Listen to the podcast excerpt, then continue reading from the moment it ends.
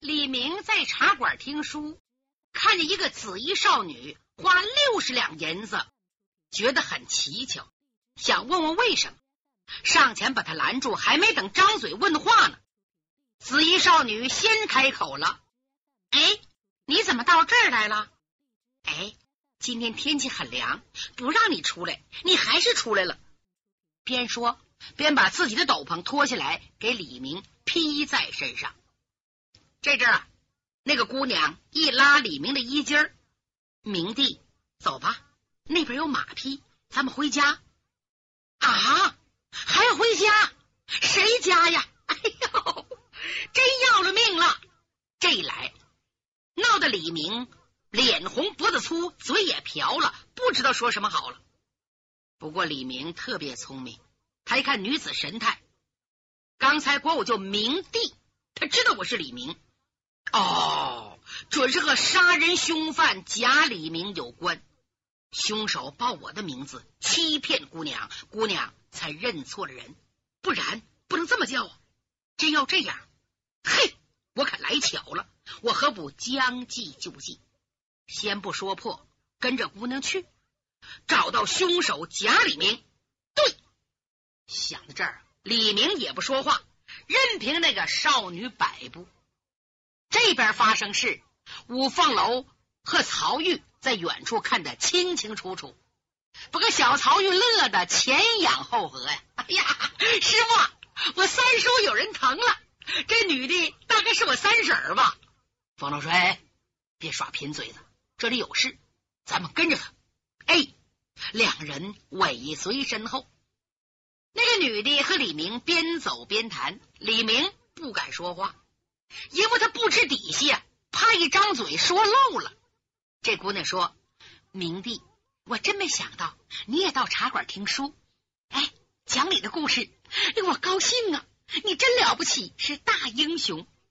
我回去给我爹说书，老人家就等着听你骂多尔衮的故事呢。哎，怎么光听我一人讲话，你不言语啊？哼，我知道。”你是宦门公子，我是老百姓家的姑娘。你在武林中赫赫有名，我是不被人理睬的黄毛丫头，配不上你。可是，可我父亲也不是等闲之辈呀。在豫东，你打听打听，哪个不知道狮王？你不理我，哼，太委屈我了。李明听了这姑娘的话，不由得大吃一惊啊，脑子像走马灯似的转了起来。开始啊，他见红衣少女一连三次挥金，要听巧骂多尔衮的故事，心中只是好奇，想认识一下这个巾帼知己。相见之后，见他对自己这么亲密，这么体贴入微，这么热情，知道和那个假冒自己的人有关。有了这条线索，他哪能不追踪寻迹呢？可是，一听说她是狮王之女。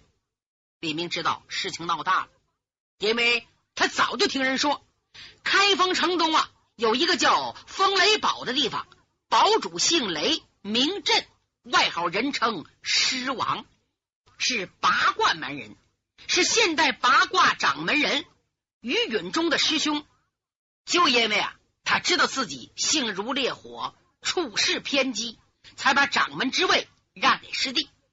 他只有一个女儿，名叫雷红英，武艺超群，喜欢穿红衣，江湖人称红蔷薇。这个红蔷薇是女侠一次会见红雪的心爱徒弟。老雷家有钱呐，家资豪富，而且很慷慨，急公好义，声望很高，和先天无极派掌门人萧剑秋交情很厚。有这种种原因，事情不好办了。李明不敢说话，怕声音不对，叫雷红英听出来。不说又不行，故意哑着脖子说：“哎，你说的是哪里话？我哪敢小瞧狮王雷大伯呀？更不敢小看当代侠女红蔷薇呀！”哎呦，这姑娘一听非常高兴，马上又埋怨：“好啊，好啊！”你就是不听话，伤风了不是？连嗓子都有点哑了，快回家，熬点姜汤喝。走吧，拉着李明就往大相国寺外边走。出了相国寺，走不远有个丫鬟牵着两匹胭脂马迎了过来。这个丫鬟看见李明，觉得很意外。哎，吴老爷子，你不是有病了吗？怎么又追着来了？小姐，姑爷多关心你呀！你看，雷小姐甜甜的笑了。李明的心越发不安，他赶紧扭过头去，看见五凤楼和曹玉在远处看他，意思说：“你可小心从事。”李明跟着洪蔷薇急忙上马，洪蔷薇和那丫鬟呢合成一计，那一批给李明。他们一直往郊外驰去，走了不长时间呢，来到了风雷堡门前。甩凳下马，李明往眼前一看，好大的一座庄园呐！周围一圈石头院墙，一丈多高，树木森森，庭院重重，雕梁画栋，叠脊宫檐。呵，真有一股子巨富大豪的气派。家人接过缰绳，雷小姐领着李明往里走，很快来到大厅的台阶下。李明一抬头，瞧见大厅上横着一块匾，黑匾金字，上写“急公好义”。从这块大匾上就足以知道堡主雷震的为人了。雷红英和李明上台阶，这姑娘冲着里边喊了一嗓子：“爹，我回来了！”哦，是红英啊，进来吧。哎，来到里边，李明抬头一看。大厅里坐着位老员外，五十上下岁，中等身材，长得虎背熊腰，特别健壮，赤红脸儿，连鬓络腮胡须，环眼金睛，十分威武。不用问，准是堡主雷震。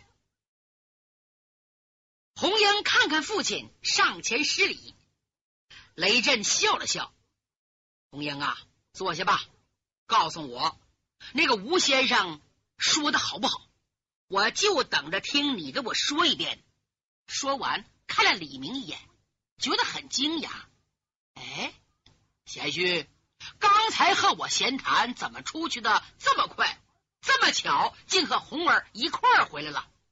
李明心的话，不是巧嘿嘿，在茶馆碰上了，他不敢说呀，心里翻腾，怎么办？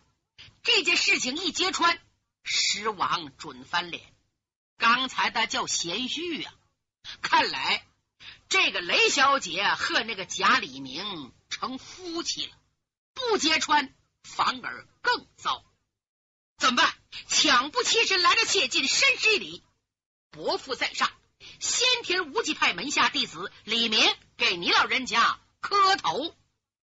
没等他站起来，狮王雷震一愣，嗯。贤婿，你管我叫什么？起来！你怎么管我叫老夫？老伯父，我是第一次见着您，嘿嘿也是第一次称呼。我叫伯父有何不对？什么？狮王脸色唰就变了，呼就站起来了。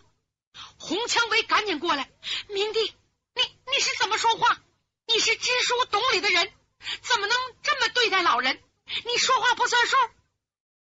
李明生怕贼人跑了，赶紧解释：“雷老伯父，雷姐姐，你们父女都是今天才和我第一次见面，这件事颇为复杂，一言难尽。晚辈今天来此，就是为弄清真相而来。”李明用最快的速度和最简洁的语言述说了事情经过。多亏李明口齿灵便，狮王妇女耐心听。听完之后啊，雷红英啊，就像头顶三江水，脚踏五湖冰，脑袋嗡的一声，身子栽的栽，晃的晃，哭求要摔倒。多亏丫鬟一把把他抱住。狮王雷震气的一用力，嘎巴一声，把凳子踹碎了。哎呀！世上就这种事，可气死我也！喳喳喳！哇呀呀呀呀呀呀！老狮王圆睁巨目，蒲扇般的大手，呜，奔李明抓了过去。李明吓坏了，老人家，这事不能怪我，怪那个冒名顶替的贼人。看住他，别让他跑了。你怎么能打我呀？你们俩都不是好东西，谁真谁假我弄不清。我先把你抓住，完了再说。别走！呜，又扑了上来。就在这阵，门外噔噔噔噔噔噔，跑进个庄丁来。启禀庄主，先天无极派门下五凤楼率徒弟曹玉前来求见，还有掌门人夫妻到。没等雷震说话，李明赶紧说：“雷老伯父，五凤楼是我大哥，快叫他进来。”好逮捕那个冒充我的恶贼，否则来不及了。洪蔷薇这阵醒了过来，好啊，贼人竟敢骗我！我我问问他，我找他算账去，到底谁是真，谁是假？这姑娘撒腿出厅奔后宅，可把李明吓坏了。李明知道，贼人要知道我揭穿他，准得对姑娘下毒手。这姑娘有个好歹的。雷震就得和我成仇啊！这了得！他想追出去，雷震呢误会了。你给我站住！你到后边走一步，我撕碎了你！说着，连出几招。李明没办法，怎么说也不行。就在这阵儿，从外边走进三个人，前边是一对中年夫妻，后边正是五凤楼。李明看见五凤楼，像是遇到救星，高喊：“大哥，你在这儿跟雷老伯父把事情说清楚，我到后边去抓贼。”说到这儿，往旁一纵身，嘘，窜出门外，直奔后宅。李明是官宦家子弟，对房屋格局特别清楚，很快来到雷小姐的闺房外，到这一看，房门虚掩着。里边声息皆无。嗯，李明害怕了。我和雷红英脚跟脚到这，按说应该有声音呢。难道遭毒手了？这怎么办？李明有心眼儿，他没敢贸然进去。他稍打愣神儿，这阵儿啊，雷震、五凤楼等人都来了，连那对中年妇女也赶到了闺房门外。五凤楼已经和雷震说清楚。李明为什么到这儿来？恐怕你们上当了，中了假李明之计。现在把那假李明抓住，您亲自审问。雷震这才火气小了点来到后边一瞧，李明在门口站着不进去，他急了：“嘿，你小子安的什么心？啊？你不说抓贼吗？怎么守着门不进去啊？你不进去，我进去！”呜，扑过去了。李明害怕，老前辈，小心有埋伏。话还没说完呢，狮王一抬腿，把门踢开了，就听着呼隆一声巨响，火光一闪，噗，热浪扑了出来。李明离着狮王最近，见势不妙，飞起左腿，嘡的一下扁出来蜗牛腿，把狮王踢得避开正面。狮王咕噜打个滚，着急上火，昏过去了。家人听见动静，全都赶到，七手八脚的抢救主人。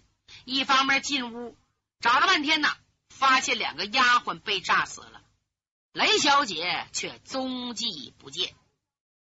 李明呆呆的发愣。五凤楼说：“李明贤弟，过来，我给你介绍一下。”随手一指，那对中年男女。原来那个中年男女啊。本是八卦门掌门人北方大侠于允中和他妻子一次会见红雪，李明上前施礼。就在这阵，狮王雷震苏醒过来。哎呀，天哪！老天爷不长眼，可把我坑苦了，把我女儿坑坏喽！于允中急忙上前搀扶师兄。师兄啊，哎，哭没有用。还得办事啊！刚才五凤楼贤侄已把一切情况告诉了我。那个恶贼是冒充李明，婴儿被他劫走了，应该立即追捕。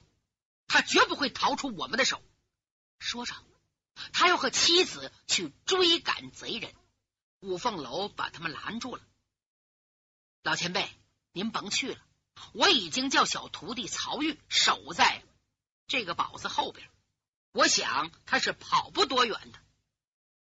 哦，你说这个婚事怎么办？雷大伯，你是怎么把令爱许配给这个贾李明的？只有弄清来龙去脉，才好追踪拿贼呀！哎，但是这么回事三天前呢，来了一个人，自报叫李明，登门拜访，拿了封书信，是矬金刚窦立写的。老朋友的徒弟来了，我很高兴，热情接待。尤其是李明这次出关，巧骂多尔衮，名声大振。我女儿很喜欢他，就这么，我就把女儿许他为妻。听说有个吴先生在说书，说巧骂多尔衮的书，我就派他去听书。想不到又碰见这个李明，你说这一真一假，我也弄不清了，这可怎么办？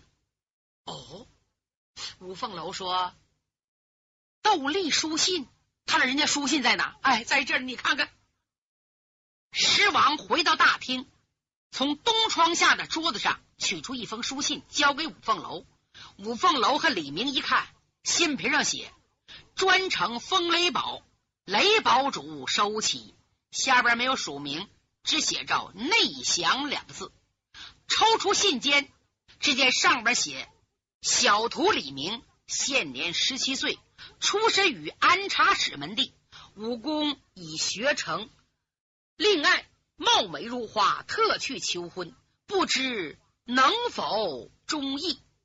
西兄见教，专奉雷震五兄台前。下面剧名是玉帝斗笠叩首。五凤楼看罢，摇摇头。李明说：“这封信呢，不是我师傅写的。于大叔和家师很熟。”我师傅仅仅粗通文字，平时啊懒得拿笔，更加讨厌繁文酸字，怎么能写出这样的信呢？狮王一听就火了，哎，凭你小这么句话，怎么能写得出就没有你师傅的关系了？哎，可怜我女儿啊，平素仰慕英雄，才落得这么个下场。哎呀，这可怎么办呢？哼，不管怎么说，吴峰绝难起浪。不是冲着窦矬子那封信，我能许亲吗？如今发生天塌大祸，我呀，哼，我得找个人给我顶着。他这是软中带硬，发起横来。李明说：“老人家，目前还是商量如何抓贼救人要紧。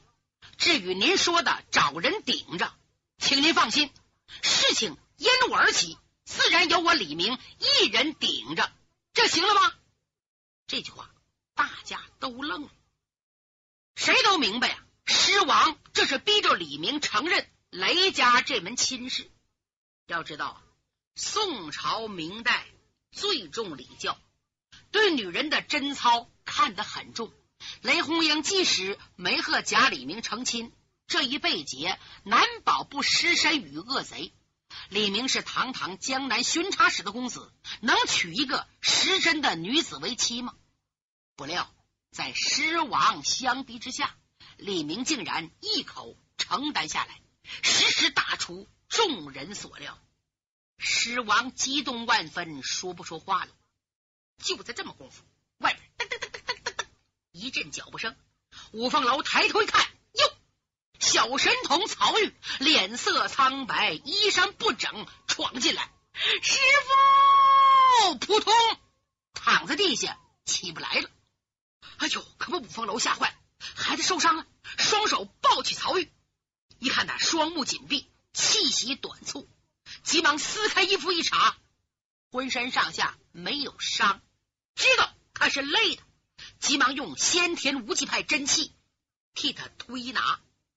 半天呢，小神童睁开双眼，看着特别疲劳。你怎么了，师傅？我难受。你等会儿，我喘不过气来。在一旁，红雪取出一粒药丸，放入曹玉的嘴里。用点水给他送下去。就这样，也过了好大会儿，才缓过气儿。师傅啊，徒儿无能，到底让恶贼走了。原来啊，曹玉奉了师傅之命，在这个堡子后边堵截，功夫不大，果然见一个人长得特别像李明，夹着一个女的跑了出来。曹玉没敢惊动贼人，在后边尾随追下去。你别看他岁数小啊，功底挺深。追来追去啊，前面是座树林。书中交代，那个人就是贾李明，贾的姑娘就是雷小姐。小神童一想，我得把他拦住啊！他伸手掏出鬼王给他的五鬼钉，打算甩手扔出去。还没等抬手呢，有人啪把他右肩头给抓住了。曹玉吓了一跳，这孩儿一反手啊！用五毒钉当匕首向来人的小腹扎进去，同时左手本儿抓住那人的手腕子。可曹玉做梦也没想到，那个人的本事比他高的太多了。一伸手，嗯，把五鬼钉给抢下来了。抓人手腕子那个胳膊就觉得一麻，好像抓住钢铁一样，急忙松手。他想跑，这个人呢，倒把曹玉抓住了，往外一扔，扔出两丈多，啪，摔在地下。曹玉打滚站起来，噌噌又冲过来了。你谁？你干什么？就听那个人说：“你这个小崽子，岁数不大，挺狠呐！我要用你的暗器结果你的小命。”说着，他一扬手，就在一扬手之际，那个人发现是五鬼丁，他认识，知道是鬼王鬼母的。嗯。他把手缩回来了，小娃娃，你是恶鬼谷的人。这回曹玉才看清，抓自己那个人呢，年纪在个五十多岁，身体修长，大长脸，面似紫玉。曹玉见他一盘问，哦，就明白了，准是认识我鬼爹鬼妈。不错，在下曹玉是君山恶鬼谷的少主人，你有种的。你过来！这个长脸人就是一愣，说着，左手已经抓过来。曹玉立刻用他新学的黄泉鬼影身法来躲闪。那个人哈哈一笑，他这只手啊，如影相随的跟着抓。曹玉拼命的躲，怎么躲？那个手也在曹玉的身前晃。哎呀，曹玉躲来躲去，转来转去，累得筋疲力尽，躺在地下，嘴吐白沫。那个人才说：“哼，看在两个老鬼份上，放你一马。”说完，纵身噌窜进树林，不见了。曹玉把方才的经过从头至尾说了一遍。北方大侠就是一愣：“哎呀，这孩子命太大了！你碰着这个煞星，还能捡回一条命来，可真不易呀！”吴凤楼说：“于老叔叔，这个人是谁呢？”